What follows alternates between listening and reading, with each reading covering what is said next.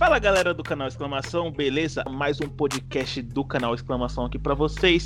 Dessa vez para falar do Campeonato Paulista que estará de volta na próxima quarta-feira com o Derby, com o São Paulo, com o Santos. Vamos fazer aí um, um giro pelos clubes, fazer um mano a mano com Palmeiras e Corinthians, debater Thiago Nunes, Diniz, Luxemburgo, Santos com desfalques. Dessa vez aí, mais uma vez comigo, né? Ronaldo, Thiago e Alessio. Bora lá. Então é isso, rapaziada. Como o Daniel adiantou, o tema dessa semana é a volta do Paulistão, né? Que inicia nessa quarta-feira. Começando então pelo Santos, a gente viu que o Santos não tem boas condições financeiras, né? Já não é nenhuma novidade. E de última hora, vimos que até o goleiro Everson é, é, solicitou o pedido de rescisão contra o Santos, né? Alegando é, ausência de salários e tudo mais. A gente viu também que no meio de semana o Brian Ruiz rescindiu o contrato com o clube. A gente vê a saída do, do Yuri Alberto, Daniel Guedes, mas Copete está de volta. É um grande reforço para o Santos, Daniel? Grande Copete, né? Atua de tudo ali no Santos. Mas o Santos precisa de reforço. Tem um ataque ali bom com o Marinho, bicho doido. O Soteu de Sanches craques. E o Sacha faz os golzinhos dele. O Santos que já tá pré-encaminhado para a próxima fase do Paulista, né? Apesar de ter sido derrotado pro São Paulo no último jogo, no último jogo que antes da, da pandemia. O time na Libertadores vai bem, tem dois jogos, duas vitórias, um em casa e um fora. O Gesualdo tá encaixando o time, que precisa de reforços. É um Santos fraco, mais fraco do que aquele do São Paulo, mas no Paulista é vai chegar. São Paulo? Eu não gosto de falar isso, porque vocês estão vendo a camisa. Hum. Tô, né? E quando usaram quarta força, vocês viram que deu. Mas hoje, no papel, no elenco, é sim a quarta força, mas isso quando chega ali na hora do vamos ver, principalmente em clássicos, eu acho que não interfere tanto. Mas o Santos vai, vai se classificar, vai bem, mas hoje de momento não é um time que mostra tantas forças assim para brigar. Certo. E o Santos, que enfrenta o Santo André né, e o Novo Horizontino, única equipe que tá 100%, 100% não, tá invicta no, no Paulistão, né? E Rony, o que, que você acha dessas duas partidas aí difíceis, né, pro Santos? E, enfim, o que, que você acha do, do, dos próximos dois confrontos do, do Santos ali para pegar um gás já pro mata-mata? O que, que você acha? Ah, eu acho que é são duas boas partidas para início, né? Não é nenhum time morto, já vai os dois, as duas equipes, né? Já vai exigir bastante do Santos. É bom já voltar assim, eu acredito, né? Mas como o Daniel também falou aí, o Santos já está praticamente com a vaga garantida nas quartas. Então acho que é só para pegar ritmo mesmo. E vai ter um jogo em Taquera que não é contra o Corinthians do Santos, né? Curioso aí essas, essas é, tabelas. Porque só pode jogar em São Paulo, sim. né? Quase. E por outro lado, nós temos aí o São Paulo, né? São Paulo que é a única equipe na elite do, do futebol brasileiro que não contratou nenhum jogador em 2020. Por outro lado, também tem a saída do Anthony. E enquanto isso, apostou né, em jogadores da base. E Alex, o que, que você projeta aí pro São Paulo, né? Clube que você está vestindo aí, que vai enfrentar o Bragantino, o Bragantino, o Bragantino na próxima rodada. E por fim o Guarani. E aí, vai entregar o, pro Guarani para ver o, o Timão aí ser eliminado na fase de grupos, Alessio? Então, né, para começo de conversa, alguns torcedores no Twitter do São Paulo estavam pedindo que o Fernando Diniz colocasse o Sub-15 para jogar esses dois últimos Vai jogos, isso aí né? porque não pode contratar. Tem dinheiro? É, meu Deus do céu. É, tendo visto que prejudicaria, né, o, o rival Corinthians. Só que eu creio que o Corinthians não precise é, da, que o São Paulo entregue para não se classificar, se continuar jogando o futebol patético que estava jogando. Porém, é, o São Paulo continua com, com sua base, né, desde o início do ano, como você mesmo mencionou, não contratou, só que perdeu uma das peças mais importantes do time, uma válvula de escape que era o Anthony. Só que o Fernando Diniz não mexeu muito na estrutura do time e já nos últimos treinamentos, né, ele vem utilizando o Pablo pela ponta direita, como utilizou em alguns jogos antes da parada, contra a Ponte Preta, é contra o próprio Santos, onde o Pablo entrou no segundo tempo e fez dois gols e deu a vitória para o time da capital. E é um São Paulo que não, não terá muitas mudanças, né? Investiu na base porque é o que pode fazer. Tem grandes nomes que recebem um salário altíssimo no elenco. Então, é, o São Paulo vinha jogando melhor futebol antes da parada. E é o que a gente projeta um, um retorno em alto nível, né? Semelhante, pelo menos, do que vinha apresentando. para que assim, né, possa finalmente ganhar um título após oito anos de fila. Bom, e vendo é, os dois últimos confrontos do São Paulo, eu vejo que a equipe vai sim com seus titulares é, para ganhar ritmo de jogo, né, para essa fase final, de quarto de final, já que o São Paulo já está classificado. É, só ele está brigando pela melhor campanha, pela primeira posição, já que o São Paulo tem 18 pontos e o Mirassol 16. E enfim, esperamos que o nosso tricolor volte é, a jogar o bom futebol que está apresentando. É, nosso, meu e dos telespectadores que estão até assistindo aí o, o canal Exclamação.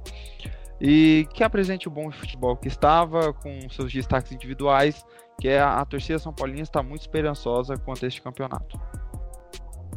Então é isso, né? O Alessio já mencionou aí sobre o São Paulo, já falamos também sobre o Santos, mas todo mundo sabe que o grande jogo da rodada é Corinthians e Palmeiras na Arena Corinthians. Corinthians que também vem com problemas, né? Internos e de desempenho também. Uhum. Esse primeiro trimestre, né? Nem semestre, trimestre foram, podemos dizer, péssimos. Foi péssimo o trabalho ah, do Thiago Nunes até aqui. Bicho, Atlético, pragmático. E agora é tudo ou nada, né? É o jogo da vida. Como é que é? Tapa na orelha? Como é que é, Daniel? Nem sei, vou cantar. Hoje. certo. E então, né? Quarta-feira, Corinthians e Palmeiras. É, é o jogo da vida. O Corinthians tem que ganhar. Um empate com o Guarani já vencendo é praticamente é, eliminado na fase de grupos, o que seria um vexame, né? Eu o tricampeão. Já tá eliminado, né? Acho que não tem mais esperança? O Caio já jogou a toalha, mano. Não tem como, não. Então, ah, é então a, a matéria já tá feita. Tá Tricampeão aplicar, paulista. então a matéria tá feita. Tricampeão paulista está eliminado. Sim, sim.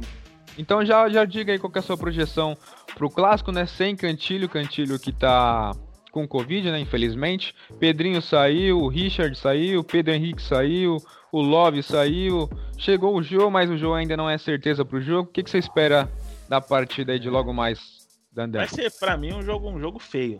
Um clássico amarrado, as duas equipes sem ritmo de jogo.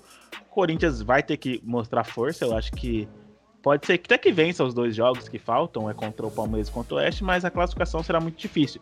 Vencer vai ser importante para reconquistar a confiança do é, com, ganhar uma confiança o Thiago Nunes, né, que ainda não ganhou, dar uma moral pro elenco, ganhar rodagem, esperar o brasileiro, esperar a Copa do Brasil. O Palmeiras com certeza vai querer vencer, né, fora de casa, mesmo sem torcida, vai querer afundar mais o seu arquirrival, mas eu acho que vai ser um jogo bem truncado, onde o Corinthians vai tentar propor o jogo, o Thiago Nunes vai querer mostrar serviço, mas perspectiva de um jogo feio para mim.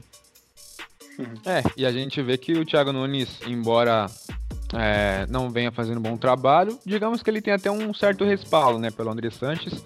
Mas você acha que se perder a deixa para mandar vazar seria até algo bizarro, né? Eu acho que não. É, igual a gente comenta em off, assim.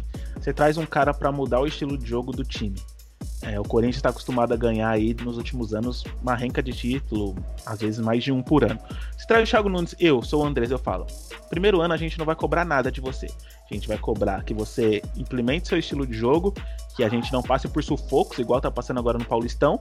Mas, primeiro ano, a gente quer o time com seu estilo de jogo. Segundo ano, a gente quer o time jogando bem, cobrando. Eu acho que não fez isso com o Tite lá em 2011. Eu acho que agora não seria o momento. O Corinthians, a torcida tá acostumada a ganhar, tá acostumada a vencer. Claro, sempre quer, mas todos os outros times quer. Então, acho que perdendo ou sendo eliminado, acho que isso vai acontecer. É, vai manter o Thiago Nunes e tem um Brasileirão pela frente aí, né? Que onde ele vai poder mostrar serviço. E outra, vai trazer quem? Vai trazer quem? Sim. Pra mim, o nome lá Mano. não era nem o Roger Mano. Machado, não era nem o Thiago Nunes, né? Pra mim, o nome ideal pro Corinthians era o Roger Machado. Mas, trouxe o Thiago Nunes, vamos, vamos Ah, mas sem dar. dúvidas. E hoje o Thiago Nunes saia do Corinthians, o nome que o Alessio mencionou, Mano Menezes, é o cara que o Andrés vai chamar. O Andrés assim, ainda, né? Rápido. Então, Rony, você que tá sem camisa de time aí, mas todo mundo sabe que você é palmeirense. O que, que você espera aí do, do nosso Verdão com o Vanderlei Luxemburgo, agora sem Dudu, sem o principal jogador dos ah, últimos cinco Deus, anos? Né? Hum. Ah, graças a Deus. Agora pode jogar com o Verão, não sabe se o Rony joga. Gustavo Gomes está com coronavírus também e sequer está inscrito, né? Devido a problemas burocráticos no, na questão de contrato. O que, que você espera do jogo? Vai ser um jogo, como o Daniel falou, feio, truncado, empate? Como que você acha que vai ser a partida? Se eu não me engano, esse vai ser o primeiro clássico entre Corinthians e Palmeiras sem torcida, né? Mas eu acho que o principal fator desse jogo vai ser mesmo o Palmeiras tentar eliminar o Corinthians e o Corinthians tentar sua classificação. Por isso que eu acho que vai ser um jogo muito pegado, muito nervoso. No começo eu acho que as duas equipes vão se estudar muito, porque nenhuma vai querer errar. Mas como você antes da pandemia, o Palmeiras até que estava jogando bem, alguns jogos era meio instável, não era, não apresentava tipo, um futebol tão bonito como o torcedor cobrava. Mas eu acho que tem tudo para fazer uma boa partida o Palmeiras nessa volta. Tá treinando há, há bastante dias assim. Então acho que vai ser um, um bom jogo até. Então é isso, vamos fazer um comparativo aí, né, entre os jogadores do, do clássico de quarta-feira, né, que são os prováveis que serão titulares, que vão estar em campo. Então, obviamente, começando pelo gol, Cássio e Everton, você começa, Lécio. Ah, essa para mim, pô, é uma uma disputa muito difícil, né? O Everton vem despontando como um dos melhores goleiros, né, atualmente no Brasil, só que o Cássio é consolidado, goleiro de seleção, de Copa do Mundo, então meu voto é no Cássio pela sua história e pela sua carreira. Mas o Everton é um excelente goleiro. Perfeito. Então, já sabendo o, o voto do Daniel, Rony, qual que é o seu? É, como o Alex falou, o Everton é um goleiro muito bom, só que ele não é tão hypado assim, porque ele não é de fazer tão, tantas defesas bonitas assim, né? Se jogar tanto, ele é bem seguro no gol. Mas em jogo grande assim, o Cássio cresce muito, mano. Ele já é grande, mas ele cresce demais. Então, meu voto vai nele também. Então, já sabendo o voto do Daniel, vamos começar já pela lateral, né? É, nessa próxima partida, o Marcos Rocha é desfalque, foi expulso na última partida contra a Inter de Limeira. Mike provavelmente é o titular. Contra o Fagner, que é sem comentários, já tem cinco assistências nesse trimestre, né? Até a paralisação. E Daniel, você começa, qual que é o seu voto? É, para deixar bem claro aí sobre o Cássio, para mim, ele. O, que, o diferencial dele é que ele é muito regular. O Everton em saída aérea, em saída de bola, ele é muito bom, mas o Cássio, vocês sabem, né? E, mano, na lateral aí, o duelo. Se fosse, eu acho que o Marcos Rocha seria mais equilibrado. Mas você falou, o Fagner cinco assistências, ele é a válvula de escape ali, principalmente foi na temporada passada. É um jogador na marcação não tem piedade e atacando ajuda muito o time. É um cara, um capitão, um líder da equipe, então é Fagner. Alessio? Fagner sem discussão. Ontem, hoje sempre. e você, Rony, algum comentário? É, o meu comentário é mais pra questão do Mike, que eu acho que ele é até bom no ataque, mas na marcação eu acho que ele peca um pouco. E o Fagner, como a gente já sabe, né? Ele vai bem nos dois. Às vezes na marcação vai até bem demais. meu voto também é nele. Perfeito. Eu acho que até que o Marcos Rocha seria um pouco mais equilibrado, mas eu acho que o Fagner é o melhor lateral do Brasil há, há um tempo já. E começando então na, na zaga, temos Felipe Melo e aí, com a saída do Pedro Henrique, não sabemos qual será o, o titular, se será o Bruno Mendes ou o Danilo Avelar. Vamos fechar com qual, Daniel? Acho que provável é o Bruno Mendes, né? Bruno Mendes, e qual que seria seu voto então? Felipe Melo Bruno Mendes? Não, acho que poderia ser até o Gil, que, que nesse confronto daria Felipe Melo. Oh, acho que ele... Nossa, eu votaria de volante, de volante o, o Felipe Melo é monstro. Acho que na zaga ele pode ainda melhorar ainda mais se ele pegar o time do posicionamento e aquelas inversões de jogo. É aquele cara que perde a cabeça. Ah, mas, isso é o Gil é um já tem, jogador. por isso que eu ia votar nele. Então, mas acho que Felipe Melo. Surpreendente o voto. E você então, Rony? Quem que você vota? Felipe Melo ou Bruno Mendes? É, acho que mesmo não acabando de chegar na posição, né? Tá desde o começo do ano, desde que o Luxemburgo assumiu jogando essa posição. E ele é muito constante também. Ele não deu nenhuma entregada ainda que comprometeu muito o Palmeiras. Mas o meu voto também é no Felipe Melo. Alessio? Ah, Felipe Melo. Nossa, todos os confrontos agora são 3 a 0 Verdade. então na outra, na outra zaga temos o Vitor Hugo, que vai ser titular, né? Como já antecipamos, Gustavo Gomes não joga. contra o Gil. E Alessio, você começa. Bom, meu voto é no Gil, porque é um zagueiro mais completo, é, melhor tecnicamente, já provou mais que o Vitor Hugo, que é um bom zagueiro, só que desde sua volta no Palmeiras não é o mesmo. Então meu voto é no Gil. Perfeito, Rony? Como o Alessio bem lembrou, o Vitor Hugo teve uma passagem muito boa a primeira vez pelo Palmeiras. Ele até é querido pelo, pela torcida por causa do seu carisma, mas desde que voltou, ele não está tendo as mesmas atuações. Antes ele ia muito bem na bola aérea, até fez alguns gols né, com a dupla que ele tinha com o Mina. Mas o Gil, você é louco, né? Ele é muito bom. E ele também tem essa questão de ter uma história com o Corinthians. Então meu voto é nele também. E Daniel, você disse que se fosse Felipe Melo e Gil seria Felipe Melo, se fosse Gil e Gomes seria? Gomes. Gomes. E Gil e Vitor nesse... Hugo? Acho que Vitor Hugo, ele é um bom. É, nem o Rony falou da carisma aí, né? Mas o Gil, ele é um cara que protege bem a bola, tem uma. verdadeiro capitão ali, né? Provou isso com diversas. Até com o Manuel ele provou isso, gente. Então, acho que o Gil vence esse confronto aí. É, perfeito. E hoje o Gil, sem dúvida nenhuma, precisa de um parceiro fixo ali, né? E já indo então para a lateral esquerda, temos é, Matias Vinha e ele, o Sid Clay. Não, Sid não, não, Clay, Mike, mano. Mike. Ah, eu acho que tá do tamanho do Daniel. Tá um fininho, tá fininho, pô. Tá fininho o Sid Clay nessa volta aí. E aí, Rony, você começa. Qual que é o seu voto? Eu vou votar no lateral palmeirense. Como ele já veio do Uruguai, né? Ele jogou muito bem lá, foi um dos destaques do campeonato. E pelo Palmeiras ele já teve boas atuações, ele vai muito bem no ataque também, então o meu voto é nele. Alessio? Bom, é, acho que é o confronto mais difícil aqui, é, esse mano a mano, mas não pela qualidade técnica acima da média, né? Mas sim abaixo da média. Não que o Matias Vinha seja um jogador ruim, mas é, acabou de chegar, ainda não demonstrou, não demonstrou muita coisa pelo, pelo Palmeiras. Bom, e o Sid Clay até hoje eu não entendi a volta dele pro Corinthians, sendo que o time tem Danilo Avelarde, o Carlos Augusto, né, e até um outro lateral é. esquerdo. o Piton, não, o Piton o Piton, isso, jogador. Lucas Piton, né, Daniel? Sim. Que eu acho muito bom jogador e assim, você não teria necessidade de contratar o Sid Clay, que foi pro Dinamo de Kiev e se não me engano nem jogou lá, né? Então, sete meses sem é, jogar. Exatamente. Bom, é, por mais que Matias Vinha não tenha demonstrado muita coisa ainda em terra brasileira, nem teve tempo para isso, mas eu acho que ele pode vir a se tornar um jogador muito superior ao Sid Clay. Bom, então meu voto é de Matias Vinha. Matias Vinha já venceu e Dandan, qual que seria o seu voto? Meu voto seria no Sid Clay por conta de. Ele já provou. O Matheus, o Matheus Vinha a gente nunca viu ainda, futebol uruguaio Matias. muito abaixo. Matias Vinha muito abaixo. O Sid Clay já provou, mesmo estando acima da média aí, acho que do peso. Acho que quando ele voltar, ele pode render bem pro, pro Corinthians. Perfeito. Então, é, já temos a zaga definida. Vamos pro meio-campo, começando ali então com o Gabriel, né? Provavelmente será o titular. Com o Ramires, a gente tem dúvida se será o Patrick de Paula, até o próprio Zé Rafael, mas vamos com o Ramires, que seria o jogador de confiança do Vanderlei Luxemburgo. Então você começa, Rony. Gabriel ou Ramires?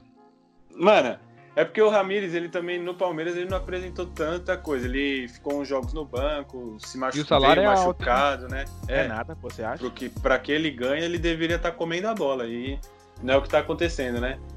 Mas acho que no confronto ali. Caralho, mano. mano, que merda. Acho melhor cortar a parte que eu falei lá do Gabriel. E se fosse Gabriel contra qualquer outro jogador, eu votaria no outro jogador só de raiva. O meu voto vai ser no Gabriel. certo. e você então, Dandan? Ah, eu acho que o Ramires ele é um ótimo jogador, mas não ali de primeiro volante. O Gabriel, às vezes, ele fica perdido em campo ali, principalmente quando ele joga com outro cara ali que faz a mesma função. Mas ele no que faz, ele é bom, roubando a bola, tentando, tem uma saída de bola boa jogando no meio dos zagueiros ali. Meu voto é no Gabriel. Alessio? Ah, o Ramires é infinitamente superior ao Gabriel, é, tecnicamente falando. É, já provou isso. Mas a gente tá discutindo aqui o jogador, não a sua posição. Se você colocar na balança o jogador Gabriel e o jogador Ramires, o Ramires ganha fácil, já provou, jogou muito em muitos lugares. Concordo com o Daniel que não de primeiro volante, é, não escalaria. Até porque nesse time quem exerceria o papel de primeiro volante, na minha opinião, seria mais o Bruno Henrique do que o Ramires, né? Mas tudo bem. E, enfim, é, mas o Ramires ainda não demonstrou nada no Palmeiras. É, enfim, é uma incógnita. E o Gabriel faz muito bem é, esse trabalho aí de primeiro volante, como cabeça de área, fazendo as coberturas dos laterais. Então, meu voto hoje é do Gabriel. Ah, e aí lembrando também, né, que o, Cama o Camacho não, o Cantilho seria o titular, né, mas todo mundo já sabe também, está com coronavírus, é desfalque para o jogo, e seria ele com o, o Camacho, né, e agora Bruno Henrique ou Camacho, tem alguma disputa para vocês? Próximo? Pra mim não, Não, pode pra passar. mim não. Bruno Henrique é um baita jogador. Só com um comentário. A torcida do corintiano, todo mundo que eu falo, o, os, todo corintiano quer me matar. Mas pra mim o Camacho é um bom jogador, sim. Não, Mas Camacho acho que é um bom 3x0. jogador. É 3x0 fácil pro Bruno Henrique aí. E agora temos uma briga bem disputada, só com Lucas Lima e Luan. E então, Dandan, o que, que você acha? Você que foi crítico à chegada do Luan e que você não é muito fã também do futebol do Lucas Lima. Quem que você vota? aí? Eu não sou fã do Lucas Lima, tá louco? Eu falo três jogadores que eu queria no meu time em boa fase é Lucas Lima, Nenê e Ganso. Ave O Luan é uma- Em boa fase. É uma, em é boa uma fase eu quero carniça. todo jogador no meu É uma carniça. tá o, Luan, o Luan se diz corintiano, mas é um sono, velho. Ó, Lucas o Lima, Lucas eu acho Lima também Já tem uma velocidade. desses. Ah, eu gosto do Se Lucas quiser, Lima. a gente pode trocar uma ideia Eu, eu sobre. voto no Lucas Lima. Lucas Lima. Eu voto no Lucas Lima. Lucas Lima. Ave Lucas Maria. Lima? E você então, Alex? Tá louco. Meu, Luan. Mas assim. Leva lá, leva lá, leva lá pro São Paulo. Disparado, eu, eu levaria. Mentira, leva. agora não, né? Só mais o, o Dani Alves ali, o menino Igor Gomes. Mas assim, o Luan pra mim joga muita bola, cara. Ele, ele não é um cara que se dedica a campo, mas é muito bom. Até o nosso editor está revoltado aqui no chat, o cara. Caralho, Lucas botou no Lima, Lucas Lima, pé de rato. ah, é, meu voto é no Luan, velho. E você, Rony? Ah, também, Luan, por muito, mano. O Lucas Oh, Lima. Algema não faz nada. Algema, mano. O- Tá louco? Mano, o Lucas Lima é que Jogador junta tudo. temporada. Ele não se esforça em campo, ganha muito dinheiro. milhão por mês, 12 milhões, não fez um gol! Então, mano, é o pacote do Eu jogador. Vou te levar em um jogo lá em Itaquera, você vai ver o esforço do Luan. Ah, É, mas Não, é mas, melhor que o Lucas Mas Lima. enfim, enfim. mas, Ah, mas hoje- pensando no que eles podem entregar, é, meu voto é no Luan. Beleza, então. É, eu acho que hoje meu voto seria também no Luan. Não, não vejo muita coisa no Lucas Lima. Essa foi O maior pé de rato do mundo é o Lucas Lima. O que você vê no Luan, você acha pouco, eu vejo no Lucas Lima, eu vejo menos ainda, mas enfim. exatamente Temos aí o- isso. Esse é o problema. Temos aí no ataque uma novidade, né? Ramiro deve voltar. E eu acho que o Ramiro também é um grande incógnita. Ele tem, tipo assim, tem, pra, tem tudo pra ser o, o Romero que foi do Corinthians, né? E agora sim, Dudu, Verão vai ser o titular. E eu quero saber o seu voto, é, Alessio. Verão ou Ramiro? Eu voto na juventude e na categoria de Gabriel Veron, que já demonstrou que tem muita bola no pé e pode vir a ser a se tornar né, um grande jogador. Então meu voto hoje é no menino Veron. Daniel? É, eu acho que essa comparação aí é, inju- é injusta com o Ramiro. Não é ali que ele demonstra o melhor futebol. Eu acho que o Ramiro no auge, com o Bruno Henrique de hoje do Palmeiras, daria uma briga. Mas eu acho que ali na ponta o Ramiro não rende tanto, então meu voto é no Verão. Já, o Verão já ganhou, Ronaldo? Qual que seria o seu voto?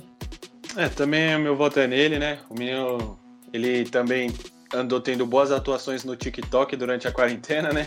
Então, mas ele já mostrou na Copa do Mundo também que ele ganhou. é, ele mostrou muita qualidade, foi o melhor jogador, né? Já teve boas atuações com a camisa do Palmeiras também. E o meu voto é nele. Fechou, então do outro lado temos Bigode e Everaldo, alguma discussão? Por mim, 3x0 ontem, hoje e sempre. Indiscutível, então, William Bigode. E agora eu acho que tem um debate, sim. Luiz Adriano ou Bocelli, né? O Jô ainda não, não joga por enquanto, até onde sabemos. Então, quero, eu quero o, o voto de você, do Daniel e do Alessio já sei. Eu quero saber o do Rony. Rony, qual que é o seu? Por que o meu você ainda não sabe? Porque Mano, já debatemos. Em off, em off. Ah, eu não tava nessa conversa, não, não. Beleza, então. É, o meu voto vai ser no Luiz Adriano, mas pelo time inteiro do Corinthians. Às vezes o Bozelli passa um jogo sem tocando muito pouco na bola, às vezes ele participa demais, você não sabe o que pode acontecer no jogo, mas pelo time. Ele é um excelente jogador, é, já nos times que ele passou, ele sempre foi um dos artilheiros. E o Luiz Adriano encaixou muito bem nesse time do Palmeiras. Ele sempre contribui com algum gol ou assistência, ou nas jogadas ofensivas ele tá sempre lá. meu voto é nele. Perfeito, então. É, eu vou deixar o Alessio por último, Daniel. É, meu voto é no Bozelli. Pra mim, o Luiz Adriano ele é um cara que participa muito do jogo. Isso ajuda Clubista. muito. É... Não, calma. é, A gente já teve, a gente ficou uns 15 minutos debatendo isso em off. A gente, nós três. Mas o Bozelli é aquele cara que sofre muito por conta do time. O Corinthians não tem ninguém que faça a bola chegar no Bozelli. E na temporada passada, quando chegou, ele foi artilheiro do time na competição, ele é bom na bola aérea, ele tem uma classe, mas ele não acaba aquela categoria dele, ele não, o torcedor corintiano não vê ele dando um carrinho, não vê ele se esforçando, e isso acaba queimando ele com o time. O caso, por exemplo, do Pato. Mas o Bozelli, pra mim, ele é muito técnico, muito calmo. Eu acho que se pegar um. Luan não, né? Um Jadson, um Lucas Lima em boa fase, vai servir o Bozelli ele vai guardar pra caramba aí. Pô, então só Lucas um Lima em boa comentário fase. aqui. Você disse em boa fase, o Luan na boa fase, ele serviria o Bocelli até umas horas, né? Mas, O, Lu- enfim. o Lucas Lima também. Alessio, Bom, meu voto é no Luiz Adriano. O Bozelli, ele é um grande jogador, eu acho. É um grande finalizador. Só que o Luiz Adriano tem as características mais de movimentação, tem um bom passe, uma bola em profundidade ele consegue dar. Ele é um cara que consegue, querendo não, armar um pouco mais o jogo de trás, dando liberdade para alguns outros jogadores entrarem na área e deixar eles em condições de, de finalizar e fazer o gol. E também é um excelente fazedor de gols, né? É, nessa passagem dele do Palmeiras, ele tem 25 jogos e 12 gols, é, fora as, as assistências. É um cara que contribui muito em campo e, para mim, superior ao Bozelli por conta do time neste momento. Acho o Bozelli mais finalizador, mas acho o Luiz Adriano mais completo. Então, meu voto é nele. Luiz Adriano ganha. Perfeito. Então def- definimos 11 de linha e agora vamos é, pro técnico. Quem que comanda esse time aí? Vanderlei Luxemburgo ou Thiago Nunes hoje, Daniel? Essa é difícil, hein? Difícil, hein, velho? Pra Pode mim é fácil. Carille? Mas, é, igual, o Lucha, ele, precisa de- ele precisava de um trabalho assim, né, pra voltar aquele... No Vasco ele foi bem, mas ele precisava de um time realmente de expressão que possa brigar pra ele provar. Eu ainda, igual eu falei no começo do vídeo, não traria o Thiago Nunes, mas hoje, pelo, eu vou pelo que ele fez no Atlético, hoje, no momento, sem provar nada no Corinthians, o Vanderlei ainda também não provou, mas tá melhor que o Thiago Nunes. Porém, você olha assim, duas temporadas atrás e pra contratar um nessa temporada, eu iria de Thiago Nunes. Alessio? Bom, é uma disputa difícil, mas eu, eu vou partir da mesma linha de raciocínio do Daniel. Luxemburgo super vitorioso. É um cara que eu já quis que comandasse meu time, principalmente quando eu precisava de é, colocar ordem no vestiário e tudo mais. Um cara bem de grupo e, bom, super multivitorioso no futebol. Só que hoje, eu penso assim, se fosse no meu time, é, qual tipo de treinador eu gostaria hoje, mesmo sem provar nada, né? O Corinthians e pelo que fez no Atlético, mais pelo que fez no Atlético, né? Eu votaria hoje no Thiago Nunes. É, então o Thiago Nunes já venceu. Rony, você tinha dito que era até um debate fácil pra você. E qual, que qual que é o seu voto, então? Que não chegue no ouvido do Lucha, mas pra mim é Thiago Nunes por muito, mano. O Luxemburgo, pra mim, ele é um técnico que ele não aceita, mas não tem como É não falar que ele tá ultrapassado.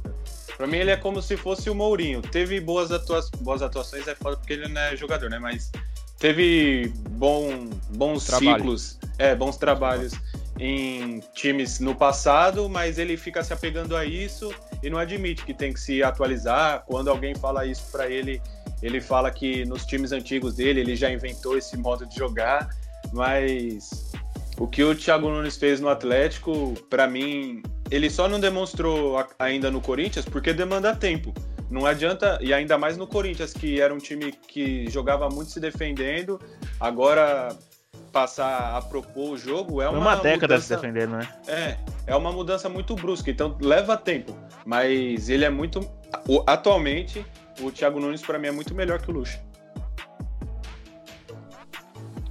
Perfeito, então finalizamos. É só um comentário. é, eu, particularmente, a gente não usou um critério específico, né? Mas, usando hoje, 2020, meu voto seria no Vanderlei Luxemburgo, porque eu acho inadmissível o trabalho que o Thiago Nunes vem fazendo com, com o Corinthians. Embora o Daniel falou que merece tempo, beleza, eu acho que merece mesmo, mas ser eliminado em fase de grupos de Libertadores, ou fase de grupos não, pré na O Libertadores. Tite também foi.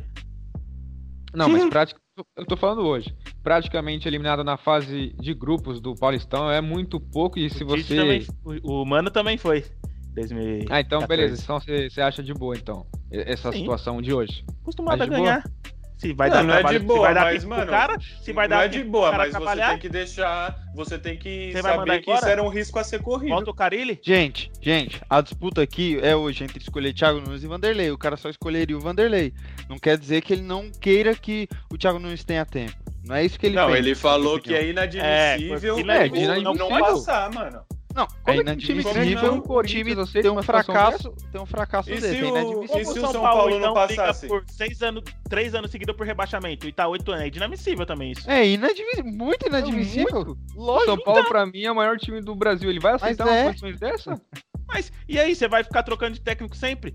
Não, eu não Mas- falei que tem que trocar. Eu só falei Falou que é tem que trocar. inadmissível a situação Exatamente. de hoje do Corinthians. Só isso. Mano, você mas a é- vem você junto no a pacote. São Paulo. Ô Fox Sports, calma tá aí, calma no a debate. Calma no debate. Sormani, Pascoal. Fala, O fala. Corinthians calma tá aí, ganhando Flavinho. títulos aí há tempos, mano. O Corinthians tá ganhando todo ano, velho. Pô, entende? O torcedor tem que entender. Você vai dar Daniel, mas cara, você não quer que o cara pode estar isso? falando que isso é uma situação normal pro Corinthians, velho. É muito baixo isso. Não. Você pra mim- é velho? Eu também não é concordo isso. com o Rony. O, Levanta o Vanderlei Luxemburgo, ele não, não faz um bom trabalho no Palmeiras. Mas embora seja muito pouco, é melhor do que a merda que o Thiago Nunes fez até agora. Eliminado na, na, na pré-Libertadores e praticamente dando adeus pro Paulistão é muito pequeno. Mas enfim,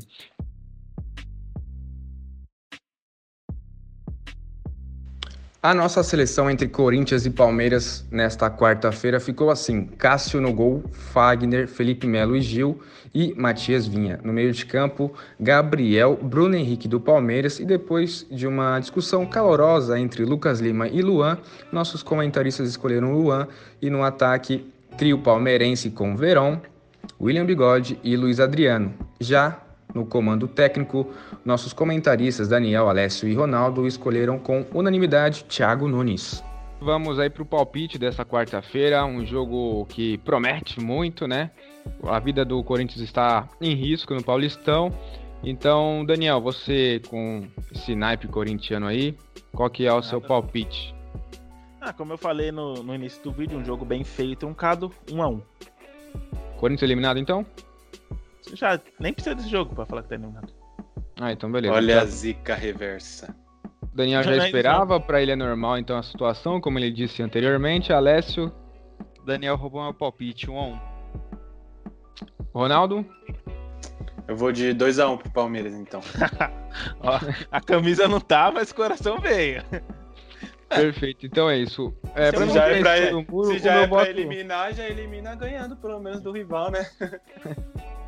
O meu voto também seria no empate, eu não, não vejo o Palmeiras ganhando. E se, for, se alguém for vencer, eu acho que tá mais favorável ao Corinthians, porque Palmeiras ultimamente.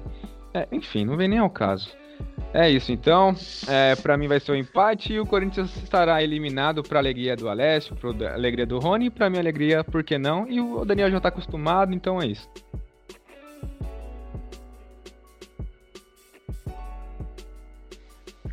Então, Daniel, você que disse que já está acostumado com a situação de eliminação é, em pré-libertadores, é, vida ou morte no- na fase de grupos do Paulistão, você acha isso normal, então? Não que seja normal, mas. Então você já Pela- está contrariando o que você disse? Não, não que seja acompanhando. Deixa eu falar. Você deu a voz pra mim, eu falo. Então, então, então fala. É, você traz um técnico que você quer mudar completamente seu estilo de jogo, que você quer mudar a performance, você quer vencer, só que vencer jogando bonito. A gente pega aí o Corinthians na última década, o Corinthians ganhou tudo que tinha pra ganhar, só não ganhou a Sul-Americana. Chegou na semifinal no ano passado. E o estilo mais bonito de jogo foi de 2015. Vocês concordam comigo? E você traz o Thiago Nunes que tá o, Wagner Love tá acostumado a voltar pra marcar atrás do Fagner.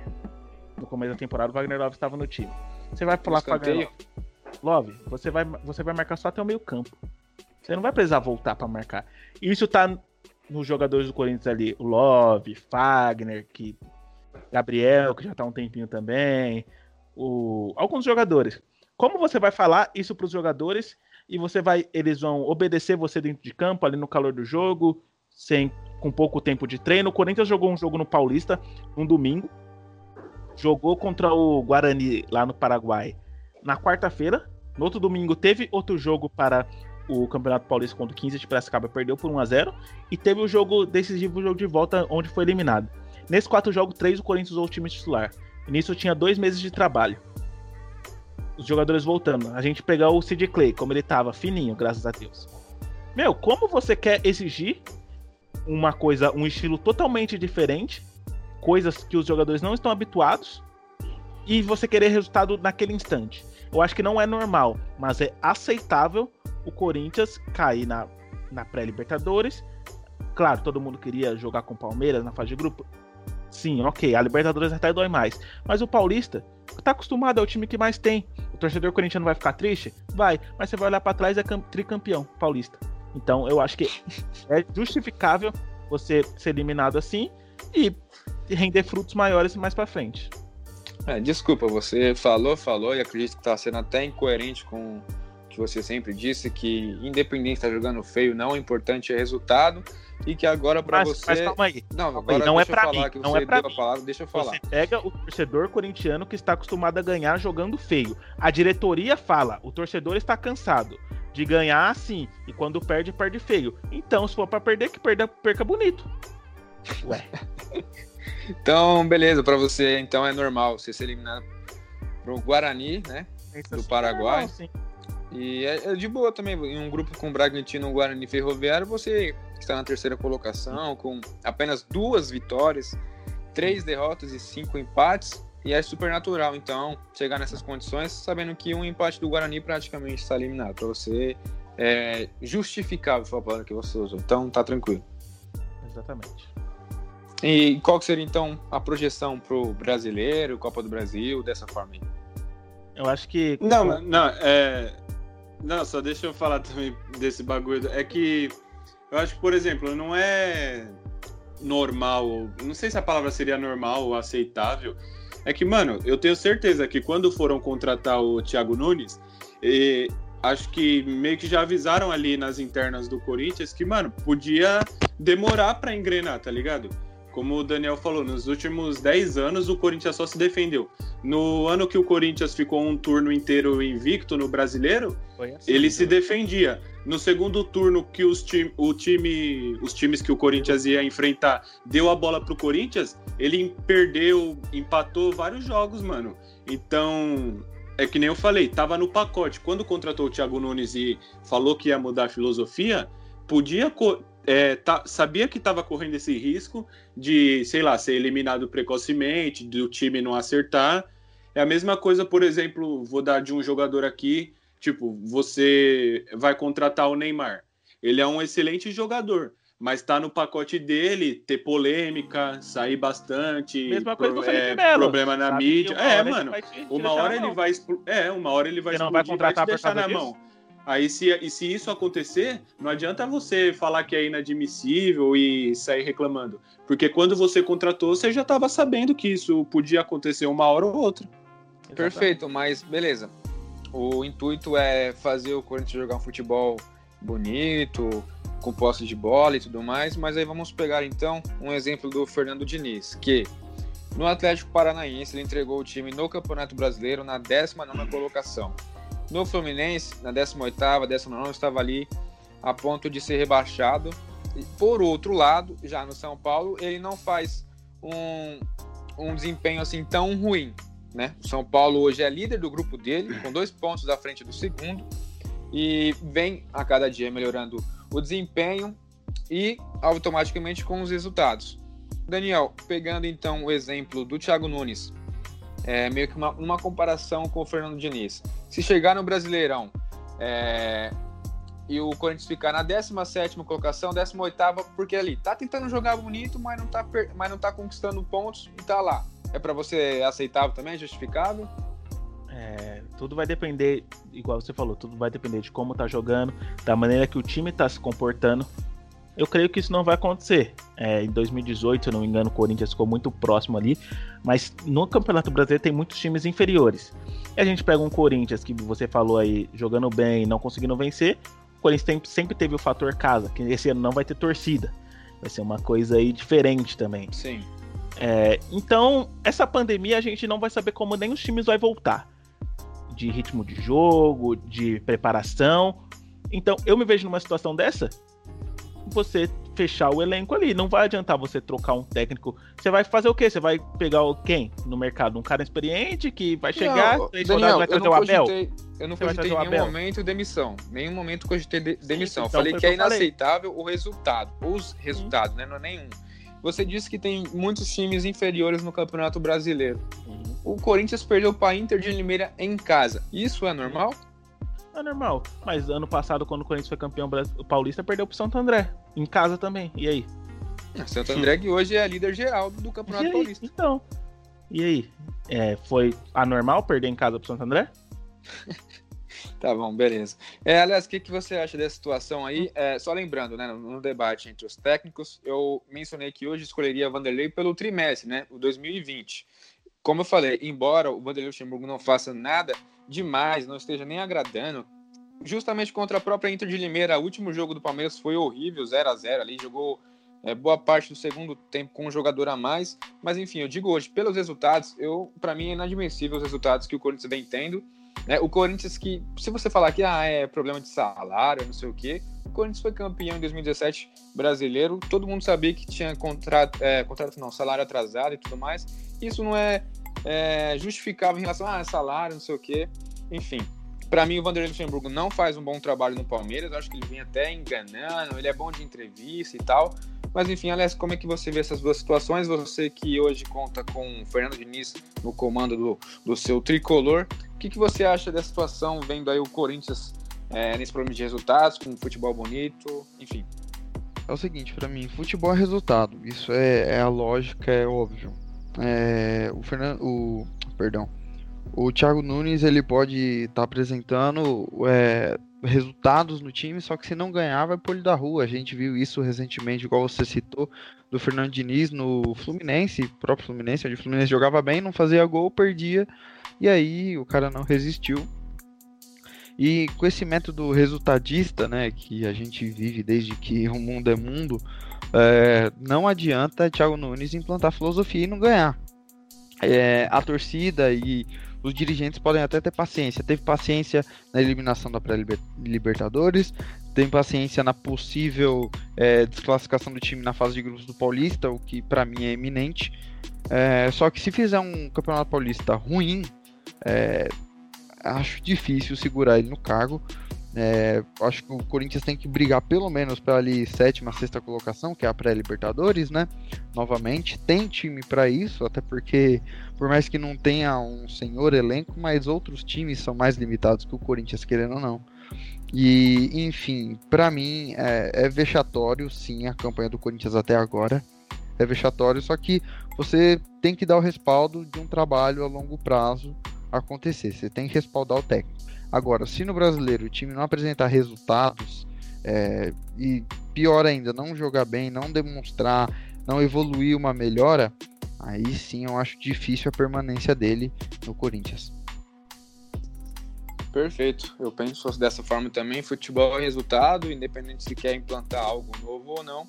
E, e para você, Alex, aproveitando aí seu comentário, o Daniel já, já disse como eliminação é, já esperada pelo Corinthians. Eu, também vejo dessa forma, mas para você, Corinthians que pega é, o Palmeiras na próxima rodada e encerra em Barueri contra o Oeste, você acredita que ainda dá pro, pro Corinthians reverter a situação? Porque, obviamente, o Corinthians é, chegando no mata-mata iria crescer e não duvido nada que poderia ser até campeão. Mas eu vou torcer, hein? Eu vou torcer pro São Paulo ganhar os dois.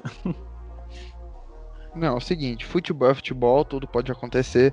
É, a gente tá aí, corre o risco, né? De, o Corinthians ficar fora, que é o maior risco, como também pode classificar, com uma porcentagem menor, na minha opinião, né? Já que no futebol a gente não pode descartar nada.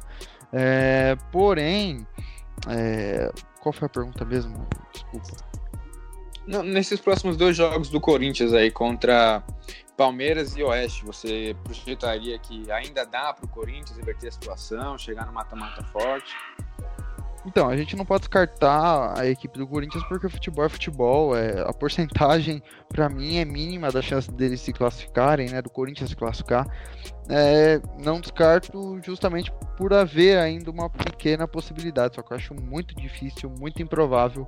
É, o Corinthians pode até ganhar os dois jogos do Palmeiras do Oeste, do Oeste, né? Ainda bem mais chances do que do Palmeiras, só que eu acho difícil o Guarani tropeçar. É, tem mais um jogo agora, depois contra o São Paulo. Eu acho difícil o Guarani não pontuar em nenhum desses jogos, né? Por mais que eu não acredite nesse negócio assim de entregar muitas vezes, né? Lógico, a gente já teve casos de entrega, só que o São Paulo mesmo já salvou o Corinthians de um rebaixamento é, no ano de 2004, se não me engano. Então acho que o São Paulo não entregaria o jogo para o Guarani, mas mesmo assim eu acho que o Guarani nesses dois jogos só precisa é, de, de, um ponto. de um ponto, né? Então acredito que o Guarani consiga esse, esse ponto é, com sua própria com seu próprio sua própria dificuldade. Certo. E a gente vê também que não só a possibilidade de eliminação, mas até de rebaixamento, né? Eu acho que aí também já é um pouco mínimo a chance do Corinthians ser rebaixado. Mas, Rony, você que é, entendeu o meu ponto de vista, o do Daniel, o do Alessio, como que você vê a situação envolvendo o Thiago Nunes, Corinthians, resultado, a retomada dos jogos, o que, que você vê do Corinthians para esse final de ano, né? Que vai pegar também janeiro e fevereiro do ano que vem. É, no Paulista, eu acho que o principal motivo do Corinthians de não acreditar na classificação do Corinthians é porque não depende só dele, né? Se dependesse, eu acho que já seria muito difícil, porque o time também não estava jogando bem, né? Mas como vocês falaram, o Guarani só precisa de um ponto. Mas para o resto do ano, como o Alessio falou, tem uma boa equipe, acho que para brigar ali por Libertadores, né? Depende também de quem ganha a Copa do Brasil, às vezes abre mais uma vaga, né? Aí o G6 vira, acaba virando G8 às, vezes. Então, eu acho que o Corinthians tem uma, um bom elenco para brigar, né? Na, não é um dos melhores do Brasil, mas também não é um dos piores. Na Série A mesmo tem elencos piores. Eu acho que é isso que o Corinthians precisa se, é, precisa se agarrar nisso, né? No, no poder que seu elenco tem e também de ter alguns times piores. Eu acredito, então eu acredito nisso. Eu acho que título assim não vem esse ano, mas eu acho que o principal título para o Corinthians, para a torcida, vai ser classificar para a Libertadores do ano que vem. Tô ansioso hein, por esse Brasileirão aí, vai ser muito diferente, cara. Todo mundo sem torcida, campos praticamente neutros. Esse vai ser legal. E também é. temos o aval da, da Federação Paulista de que haverá a possibilidade de realizar cinco substituições, né? Para vocês aí, isso é. Não, já foi confirmado já. Então, eu, eu, eu, acho que falei isso, não falei. Mas a, a Federação a Paulista. Então, possibilidade. Então, a possibilidade, certo. Então foi confirmado mesmo, foi erro foi. meu. Mas enfim, vocês acham que isso seja benéfico a um desses dessas grandes forças, né? Que tem mais, mais jogadores. É, desses quatro grandes, qual que seria o mais beneficiado, se alguém será ou não? nessa partida vai fazer diferença, Daniel? É, eu acho que o Brasil, se isso acontecesse no Brasil inteiro, seria válido. O nível do futebol brasileiro vai voltar, eu acho que um dos piores possíveis. E isso ajuda, né? Podendo usar, utilizar ali, trocando até um zagueiro cansado. Mas eu acho que para quarta-feira, eu acho que isso não vai interferir tanto. Eu acho que vai ser um jogo muito pegado, as duas equipes dando a vida eu acho que essas substituições aí pro Palmeiras, que tem um grande elenco, pode ser que surja, quem sabe, uma estrela aí, mas eu acho que é, quem entrar como titular, quem entrar do banco, vai ser uma garra, um jogo pegado, sem espaço e que não vai interferir tanto no clássico. E você acha, você falou que acha é, legal. Eu acho que vai interferir, mano. Eu acho que não. Tipo, não, não é eu, não eu ia até perguntar algum jogador não, pode falar, Tiago. Não, só ia perguntar para vocês se vocês acham válido é, nos estaduais ou, tipo, para retomada até, por exemplo, até fevereiro, se seria legal. Não, aí já é estadual para pegar um ritmo só. E é, mano. Treinar, eu acho que era... tipo vai impactar no jogo não por alguma substituição dessas cinco que possa entrar e mudar o jogo. É até é mais os jogadores voltando. Não, eu acho é mais os jogadores voltando. Mano, desse jogo do Corinthians Palmeiras, com certeza eu aposto em umas duas ou três contusões assim, então os técnicos vão precisar desse de ter esse grande número de substituições, mas por isso, porque como os jogadores estão voltando, é, como fala, treino é treino e jogo é jogo. Tipo, o, a intensidade do jogo é muito diferente. Mas eu acho no, só, no, só no estadual tava ótimo. Não precisa se estender até o brasileiro. Eu, eu também penso assim, eu acho que pro estadual ok, depois disso, três substituições é, é o melhor. E na minha, no, meu, no meu ponto de vista, eu acho que o Flamengo que ganharia muito, né? Com cinco substituições ali. E até o PVC disse, isso não só é bom para o grande, mas também para o pequeno, que pode, sei lá, já pensou, cinco, tá ganhando de 1 a 0 põe cinco volantes ali, fecha o meio campo ali, põe um caminhão lá, segura 1 a 0 Enfim, e aí, Rony, você que é, vimos aí, né, o Dudu saiu, o, o Rony é uma dúvida para o jogo, mas acredito que vai jogar, porque o Palmeiras entrou né, no, pediu a possibilidade do Rony jogar. O Gomes está com coronavírus, não joga. Com essa saída do Dudu, sem o Rony, o que, que você vê desse jogo? Será um jogo coletivo do Palmeiras? E tem que chegar algumas peças ainda para fechar esse time, Rony? Mano, calma aí que eu tava falando com a minha mãe. Calma aí. Você ouviu o que eu falei? Hum. Ele tava falando ou ele tá? não, não, parei. É que eu mutei pra falar com a minha mãe. Mano, repete aí o que você perguntou sem maldade. Não, de boa. É, a gente viu que o, o, o, Dudu saiu do Palmeiras, o Rony é uma dúvida, o Gomes está com coronavírus, então acho que será até um teste pro Palmeiras, né, logo de cara. E aí eu vejo, é, não vejo não, eu pergunto a você, o Palmeiras tem que contratar peças ainda, por exemplo, para a ausência do Dudu, em outras posições que você acredita que seja necessário. E nessa partida ela joga é, logo de cara contra o Corinthians. Será um, um jogo coletivo do Palmeiras? Acredito que sim, porque quando o Dudu ia mal, o Palmeiras ia mal. Quando ele ia bem, o Palmeiras vinha bem. E a gente a gente via na mídia até falando muito da do, do, dependência, né? O Palmeiras era o jogador de um time só e agora que ele saiu, né? Não tem tipo, não tá contundido nem nada, não tem como contar com a volta dele, né? O Palmeiras vai ter que achar um jeito de jogar coletivamente. Eu acredito que, claro, que toda equipe tem o seu líder técnico. Acredito que agora também que quem vai ser esse jogador no Palmeiras é o Rony mas não sei se precisa de uma contratação pro lugar do Dudu, porque também substituir é. ele vai ser muito difícil. Mas acho que o time jogar mais em conjunto é o que vai salvar esse ano. Eu acho que é, é principalmente um teste. Esse não, né? Mas, por exemplo, o próximo clássico, o primeiro no brasileiro. Isso é um teste pro time do Palmeiras sem o Dudu no clássico, né? Muito. Porque a gente, a gente via um Dudu no clássico, em alguns clássicos. Acho que contra o São Paulo ele costuma de dar chuva. Mas contra o São Paulo, né? É, mas em alguns clássicos ele um Dudu meio apagado. E um time apagado. E agora, sem o Dudu, o time vai continuar apagado? Essa acho que vai ser a grande incógnita aí, né? Perfeito. Então, pra gente já finalizar, nós que fizemos é, o comparativo entre jogadores do Palmeiras e Corinthians, vamos né, então eleger a seleção do Campeonato Paulista até aqui, né?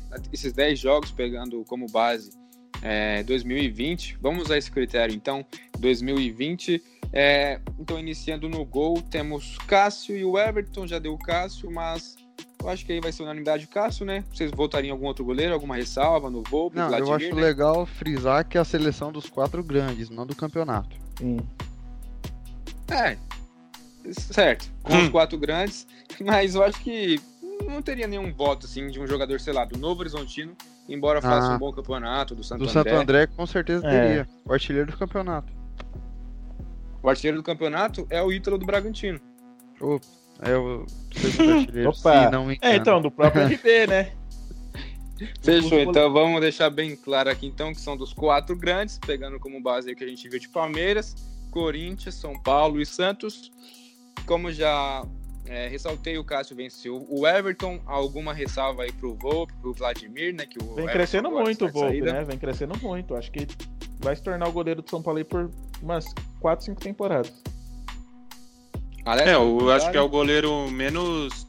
Não menos cobrado, né? Que depois da, da saída do Rogério Senna, todos os goleiros foram muito cobrados. Acho que vai ser assim pro resto da história de São Paulo, mas ele é o que tá tendo, tendo melhores atuações até agora. É, o Volpe sem dúvida nenhuma se firmou na meta tricolor e tem muito tempo, é, tem, né, como ficar muito tempo aí pelo que vem apresentando. Mas eu acho que eu mantenho meu voto no Cássio como o melhor goleiro. Perfeito. E então, na lateral direita, Fagner era o grande homem. Juan Fran e Pará tira o Fagner dessa seleção? Não, sem não. nenhuma não. Pará não devia estar nem na discussão. Certo. E na, na zaga, então, Felipe Melo venceu Bruno Mendes ou o Avelar ali.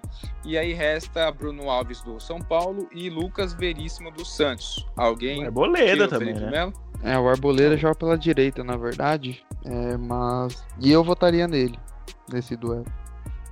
Tá, mas aí no caso ficou aqui Bruno Alves e Lucas Veríssimos. Veríssimos. Lucas Veríssimo contra o Felipe Melo. Alguém vence? Hoje eu voto no Bruno Alves. Eu também. Sou muito fã do futebol dele, é um zagueiro muito seguro e que de- nunca comprometeu no São Paulo e sempre com atuações seguras e regulares e sempre em alto nível. Ô, Daniel, você disse que se fosse Felipe Melo e Gil, daria Gil. Felipe Melo e Bruno Alves, deu Bruno Alves. Bruno Não, ele Alves- falou que daria Felipe Melo. É. Ah, o, Daniel, o Alex falou Bruno Alves, ele falou eu também. Então, Felipe Mas- Melo você mantém, Daniel. Sim, sim. Perfeito. E, e Gil, então, contra o Arboleda e é, Lucas Pérez. Permanece Gil? Acho que, acho que sim. O Arboleda é bom, mas tipo, o Gil, ele. É, o Gil é mais seguro. É, então, isso você pega pra olhar uma falha do Gil assim, você não. Sabe? Então acho que o Gil vence. Ô, Dan- Daniel, aí imagina se o Arboleda faz o que o, o, o Gil faz o que o Arboleda fez vestindo a camisa do Palmeiras. O que, que seria? Tá louco, imagem do negão. Gil. Tá louco, negão. o Williams vestiu bermuda verde. Vocês lembram dessa? Indo pro treino lá. Pararam ele, foram Eu acho que o contrato. Jô, o Jô agora na, no, É, tava teve essa treinando do em Jô, casa, teve- não foi? Ele gravou um vídeo. Tênis é, verde, mano. É, ele falando que era neon. Obviamente que ele era verde. né? Acho que o Jô tem até mais respaldo que o, que o Williams na época, né? Então, tipo, a torcida cobrou. Certo. Aí na lateral esquerda, eu acho que o King Naldo vai tirar Sim, o- tira a posição um, do né? Matias Vinha. Felipe, e o Felipe Jonathan. Jonathan. Você colocaria o Felipe Jonathan à frente do Matias? Assim, eu gosto. É, Tanto jogando na, na, na lateral como a mais avançado, né? De ponta. É, eu particularmente eu manteria o Matias Vinha acompanhando aí a temporada dele no Nacional, jogador de seleção uruguaia também. É, então você já colocaria o Reinaldo. O Rony, você mantém o Vinha ou vai de Reinaldo também? Não, também vou de Reinaldo. Ele no São Paulo ah, ano passado e esse ano ele tem tido boas atuações, né? Ele até quando o Nenê tava caiu naquela panelinha e tudo mais. Mas É, agora é, mas ele tem belas atuações, ele corre pra caramba. Você assiste os jogos do São Paulo, eu Foi lá a Antes da- sapatada que ele tem, né, mano? é, antes da pandemia eu tive a oportunidade de conhecer o Morumbi, eu vi o Reinaldo jogando assim, ele, nossa, mano, ele corre pra caramba. Então, ele é um, é, ele é feio, mas é um bom jogador. É, então, eu acho que hoje o Reinaldo acaba sendo o segundo melhor jogador da posição, né? Atrás só do, do Felipe Luiz. Eu também colocaria o Reinaldo nessa seleção. Alessio, você também? Ah, o Reinaldo é um cara que, por mais que tenha suas dificuldades defensivas, hoje tem um valor imensurável para o São Paulo e, enfim, é o segundo melhor lateral mesmo do Brasil e eu voto nele. É, Reinaldo que foi pra Ponte Preta, depois passou pela Chapecoense. Quando ele foi pra Ponte, acabou, acabou indo como Ruinaldo, né? Hoje ele é o King. Enfim, é, na posição de, de camisa 5 ali, volante, o Gabriel foi eleito no- na comparação com o Ramires e temos do outro lado o Tietchan pelo São Paulo e Alisson do Santos. Tietchan vence, o Alisson, o Acho que, de Gabriel. primeiro, eu acho que de primeiro volante o Gabriel é o melhor. De primeiro volante. O Tietchan tá jogando de primeiro volante no São Paulo e tá sendo um- dos destaques do time nessa temporada. Então, O meio Tietchan desse não ano-. É. Ah, então, mas é aquilo, né? O primeiro volante é o cara que, que marca ali, né? Que dá o primeiro combate. Depende. E a dinâmica do time. Ah, Muitas sim. vezes o primeiro volante não precisa ser aquele trucador. Eu acho que esse. é, eu acho que esse pensamento já se destruiu já faz um bom Não. tempo. Acho que depende muito do time que você tá jogando. Exatamente, exatamente. O São Paulo hoje não precisa de um volante destruidor ou marcador. Mas você, você olha o Palmeiras, o Palmeiras precisa, ou você olha o Santos precisa. Será que precisa? É, Palmeiras? Porra! A zaga do Santos é Luca Veríssimo. Se não tem o Alisson ali, velho, pra fazer Palmeiras. isso. O Santos não tô falando, tô falando do O Palmeiras. Palmeiras, o Felipe Melo acabou de chegar na posição, você não vai ter um cara ah, que faz cara, isso. o Palmeiras precisa muito. Tá louco, velho. Até, de certa forma, lamento a saída do Thiago Santos, porque era um pitbull, um verdadeiro pitbull. Ele é- era disparado o melhor marcador do Palmeiras em campo. E aí, é, na comparação com o Tietchan, eu não- ainda não vi o voto do Rony, eu acho que pra mim o Tietchan, o auge dele, sem dúvida nenhuma, foi no Palmeiras e ele fez o papel de primeiro volante na equipe do Palmeiras ali no meio campo com é, Moisés e Cleiton Xavier. Ele era esse homem da saída de bola, praticamente o papel que ele faz no São Paulo. Então eu acho que é válido sim colocar o Titi como o primeiro volante da seleção entre os quatro grandes. Você também, Rony? Ah, eu também voto nele, mas é o Tietchan desde desde 2016, né, que foi o ano de destaque dele no Palmeiras com aquele brasileiro que ele fez. Eu acho que ele não veio tendo tão boas atuações nos times que ele passou até esse ano, de volta com o Diniz, né, que já tinha treinado ele na época do do Audax. Negócio de Clay, né? Precisa provar de novo. É, então, aí ele se deu muito bem. Acho que hoje ele, com certeza, no, não só no Paulista, mas o que ele veio apresentando dá para ele brigar com outros volantes do Brasil. Mas o meu voto também é nele. Eu acho importante também ressaltar a evolução do Alisson, né, com o São Paulo no último ano. Mas enfim, então Tietchan toma a vaga do Gabriel e eu acho que teremos também uma nova troca aí, né, na segunda posição, né? Bruno Henrique do Palmeiras venceu o Camacho, né, de 3 a 0, foi unanimidade. Mas agora tem um combate difícil aí com Daniel Alves e Diego Pituca do Santos. Alguém troca? Não, eu Ah, acho que não precisa colocar o nem... Dani Alves, eu acho coloco mais na frente. Acho que não precisa nem. Não, o Dani Alves não faz esse papel no São Paulo, ele faz um papel. Eu colocaria o de Daniel Alves de lateral. Isso sim, mano. Ah, não. Mas você analisando o que as equipes estão jogando e o formato que elas jogam, o Daniel Alves joga de segundo homem, dando mais liberdade pro Igor Gomes flutuar, então assim, é, tem que partir desse critério, né? Eu voto no Daniel Alves. Ah, mesmo o Daniel Alves Daniel? pra mim não. É, ele vence, mesmo achando que ele é mais pra frente ali, mas entre os- as opções ele é o melhor. É, pra mim, também, de lateral. Se fosse de lateral, o é, Daniel poderia Alves entrar o ganharia de Cantilho qualquer um. também nessa daí, né? Mas o Daniel Alves venceria da mesma forma. É, o que o Daniel Alves tá jogando não é brincadeira, não, meus amigos. Pra mim, o. Daniel Alves, tipo, de lateral, ele ganharia de qualquer um no Brasil. Aí, quando ele vai pro meio, cabe entre essas discussões, mas contra ele, contra quem ele tá agora, ele também vai, ele é muito melhor que o cara, né? Então, o Daniel Alves, que recentemente ele fez um comentário, até cheguei a comentar com o Alessio em off, eu particularmente não entendi, ele meio que, tipo, disse que quando foi contratado, contratado pelo São Paulo, ele não, não via a possibilidade de jogar num, num campo inferior, numa parte inferior do campo, algo assim, é, no time de São Paulo, se referindo à lateral direita, que hoje ele rende muito mais pelo meio campo e tal. Foi meio é, por cima assim, um comentário que ele disse. Eu, Será que ele vai falar isso pro Tite? não, isso que eu ia, eu ia chegar aí. Eu não entendi. Pa- particularmente, parece que ele tá se diminuindo, né? A carreira dele, porque ele jogou naquela parte pequena do campo a carreira inteira. Só no São Paulo agora ele tá jogando mais à frente. E ele, que veio pro São Paulo, eu acho que não é dúvida para ninguém. Ele vem falando, ah, é por amor a camisa. Ok, pode ser. Mas todo mundo sabe que é visando a Copa de 2022. E aí, então, ele vai chegar pro Tite e falar, ó, me põe na meiuca aí. Não- E você levaria o Daniel Alves dele. pra jogar de meia hoje? Eu não Tá louco! Na seleção brasileira, mano, nem ferrando. Muita gente até fala do Marcelo, né? Eu acho que seria até mais válido o Marcelo como meia, é, eu acho, é eu mais também acho que se o. Marcelo for pro meio, ele vai ser até melhor que o Daniel Alves. É, pode ser. Embora acho que o Daniel Alves tenha até um poder ofensivo melhor do que o Marcelo, mas enfim, então é, vocês votaram no Daniel Alves, né? Eu acho que usando o critério que a gente utilizou, né? 2020, eu acho que sem dúvida nenhuma o Daniel Alves está à frente dos, dos citados. E aí no ataque, provavelmente também teremos uma troca e o Luan venceu o, a camisa 10 da seleção Meu entre Deus. Corinthians e Palmeiras. E aí eu começo Sanches, já né? com você. Já começo com você, Daniel, para você tirar logo essa 10 do, do Luan da equipe aí, entre Algema. Igor Gomes e Santos. Ah, eu Acho que o, Sanches é muito superior. O Igor Gomes, ele tem aquele jeitão que ele não gosta de ser comprado do Kaká, mas ele, ele tem uma dinâmica no meio campo muito boa. Mas eu sou fã do Sanches, velho. Ele é de segundo volante, de armador, ele tem uma classe, uma calma, que ele é brabo, velho. O Sanches vence. Ronaldo? É, eu também voto no Sanches. Ele. O Igor Gomes, como o Daniel falou, ele é muito bom jogador, mas, como a gente sabe, é um jogador jovem, tá começando agora.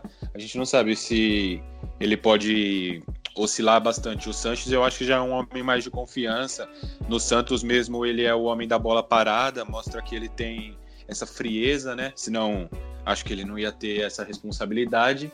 Então, acho que se for para confiar e apostar num jogador, eu prefiro apostar no Sanches hoje. Cara, Então, eu acho que, tipo assim, jogador que vem, assim, da base, de destaque e tudo mais, eu acho que nenhum é de perto, assim, o Neymar, como foi, ele subiu já resolvendo os jogos, sendo importante. Eu vejo com bons olhos o futebol do Igor Gomes e até tendo um... fazendo uma boa dupla ali com, com o Vitor Bueno, o Alex até pode É que eu acho melhor.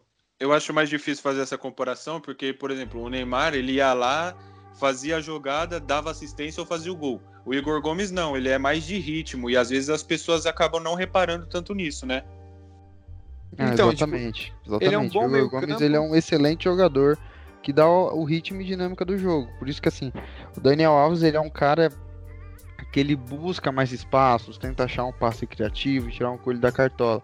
O Igor Gomes ele não é aquele tipo meio de ligação. É, ele ele dá mais dinâmica ao jogo, um ritmo, ele flutua às vezes como segundo atacante, cai pelas beiradas, infiltra na área. Então ele é um jogador muito importante para o sistema tático do São Paulo e um jogador muito promissor, porque esse modelo de jogo é semelhante com tipo, o começo do Ganso, assim, né? E o próprio Kaká, como já falou. Enfim, o Igor Gomes eu acho que ele tem muito futuro, né? Mas é, hoje comparar ele com o Carlos Sanches, que ano passado jogou um bolão e tudo mais, acho que é meio que sacanagem. Então, beleza, o Sanches já venceu. E Daniel, só pra saber de você, pra gente finalizar aí, é, o Luan, então, pra você, ele fica em quarto lugar nesse ranking dos 10 aí, dos meias, meias amadores. É, a gente pega Igor Gomes, a gente pega. Aquele igual eu falei, no meu time o Daniel Alves jogaria a- mais à frente e perderia apenas para o Sanches. Mas pra mim o Luan fica em quarto, velho. Você é louco. Ele pode queimar minha, minha língua aí, mas, mano, investir 23 milhões no Luan, você tá de sacanagem, velho. Não aprenderam com o Pato, velho. De verdade. O Pato veio bem da Europa, mas, tipo, depois emprestou ali em vez de vender, mas o Luan não dá, velho. Tipo, ele, que, ele, que ele queime minha língua, faça 20 gols no Brasileirão, 40 assistências, mas, mano, ele fica quarto, velho, de verdade. Perfeito. Então a gente vê que o, o Verão venceu é, comparação com o Ramiro, né? Uma comparação meio que tipo Ramiro improvisado, mas que já vinha exercendo essa função no Grêmio nos últimos jogos dele por lá. E gostaria do Anthony, o Vitor Bueno é o cara pelo lado agora. E tem o Solteiro no Santos, que eu acho que. Mano, eu acho cara, que- né? Posso falar? As duas pontas é Marinho e Soteudo, mano. De verdade. Hoje, Hoje. Marinho você já crava então? Você, você acha que Solteiro e Maurinho? Eu acho até interessante o campeonato é, 2019 O brasileiro. Marinho, né, que o você fez. votaria no Marinho em vez do William, do Palmeiras? Então, Ah, eu eu, eu, isso. eu gosto do pra caramba do William antes de centroavante, mano. É que no- o Luiz Adriano vem bem demais, velho. Mas na ponta ali, o Marinho é melhor que o William, velho. Mas usando o critério que eu mencionei no início. 2020 é bigode? 2020 é bigode, mas no- na seleção Então. eu colocaria.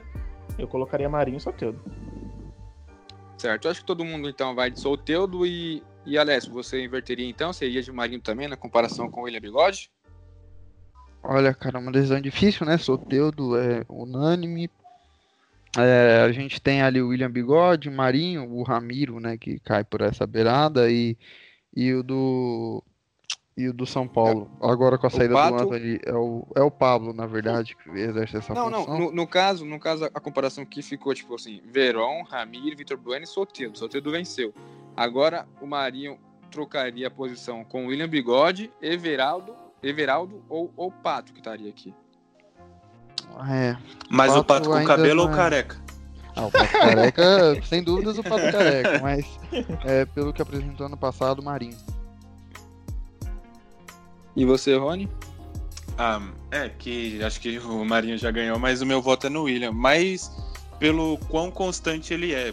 Acho que é um jogador que dá pra você apostar bastante nele. O Marinho às vezes fica um tempo com um jejum de gols, ou tem partidas bem abaixo até do que ele, ele já mostrou. Então meu voto seria no William. É, Que então, mas merda, aquilo que eu falei, não. né? De ponta, nas beiradas de campo, o Marinho é melhor, velho. Ah, mas no título do Palmeiras, no último brasileiro, o, o, William, a maioria das vezes, atuou como ponta e ele atuou bem, servindo o Deverson. Não, sim, eu gosto pra caramba do William. No Corinthians ele jogou de ponta.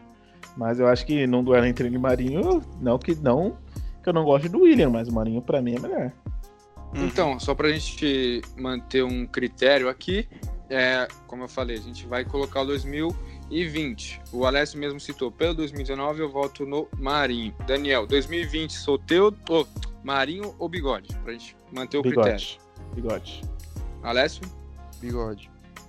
Perfeito. Então, Bigode venceu. E pra gente finalizar ah, o ataque de centroavante, Luiz Adriano venceu Bocelli, Pablo e, e Eduardo Sacha tiram o Luiz Passa. Adriano. Passa pra próxima. Fechou. Então, técnicos, alguém. Ah, eu acho que sim. o Eu trocaria Diniz pelo hoje- Diniz. Não, sim, exatamente. Porque Gesualdo não é o cara. E o Luxemburgo já foi, já perdeu pro Thiago Nunes. Então, o Fernando Diniz também é unanimidade pra todos, né? Não, pra mim é unanimidade, mas eu queria fazer uma ressalva que se o Thiago Nunes não tivesse tão mal no Corinthians, acho que ele ganharia fácil também, porque ele já tem, ele tem melhores resultados do que o Diniz, mas atualmente não tem como você votar no Thiago Nunes, né, mano? Perfeito. Então, nossa seleção ficou com Cássio. Pera aí, eu voto no Fernando Diniz. Então, Não. Todo mundo Então. votou no Fernando Diniz. Unânime. Ah, eu tinha entendido que o Rony ia votar no Thiago Nunes, pô. É, ele- falou se. se Já ia Não, se- se resultados, o- não, se Não fala mal do meu não tivesse dinizismo, tão- não. Não fala mal do meu Ah. dinizismo, não. Beleza, então só pra gente concluir aqui, ficou o Cássio, Fagner, o Felipe Melo levou na briga contra o- Bruno. Não, foi o Bruno Alves, Não, né, que Bruno Alves venceu. que levou. Bruno Alves, Gil, o Reinaldo, Tietê, Daniel Alves, Carlos Sanches, é, Soteudo, Bigode e Luiz Adriano com Fernando Diniz. comandando. Esse time aí brigaria com os quatro do Rio de Janeiro, pessoal? Os quatro ou o Flamengo? Rio de Janeiro só tem Flamengo. não, Ribamar, cara. Ribamar. É, vai entrar por meme. Nossa, mas o- na seleção o Palmeiras só ficou com dois jogadores? A seleção ficou com mais foi o. Quem ficou mais foi o São Paulo, Acho foi? que mais foi o São Paulo. É o melhor time do Paulista, né, até agora. Ô, louco. Será Tudo o campeão dessa vez, ou Alessio? Deus, Deus queira que sim. É, e eu acho que hoje quem tá precisando mais de um título é, é o Palmeiras e o São Paulo mesmo, né? O É, Corinthians já, já é ganhou normal, 13 cara, normal. e, e pro, pro Daniel já é normal a situação de hoje, Normal. então Ganhar deixa Paulista. o Palmeiras e o São Paulo ganhar aí, pô. É, mano. né? E é isso aí, galera. Se você gostou aí desse podcast, creio que ficou um pouco longo, mas o assunto bom, que dá pra discutir Rendeu. bastante. Ah, uma você- viagenzinha ali, voltando do trabalho, né? Dá pra escutar. É, sim, no almoço. E se inscreve aí, começa a seguir a gente nas nossas plataformas digital, por onde você esteja escutando, deixa as estrelas, compartilha aí, acho que é bem mais fácil do que ver o vídeo no YouTube, até porque aqui é um tempo bem mais estendido, é você tá no carro ali num trânsito. Acho que tenho certeza que vocês gostaram, estão procurando evoluir a cada dia.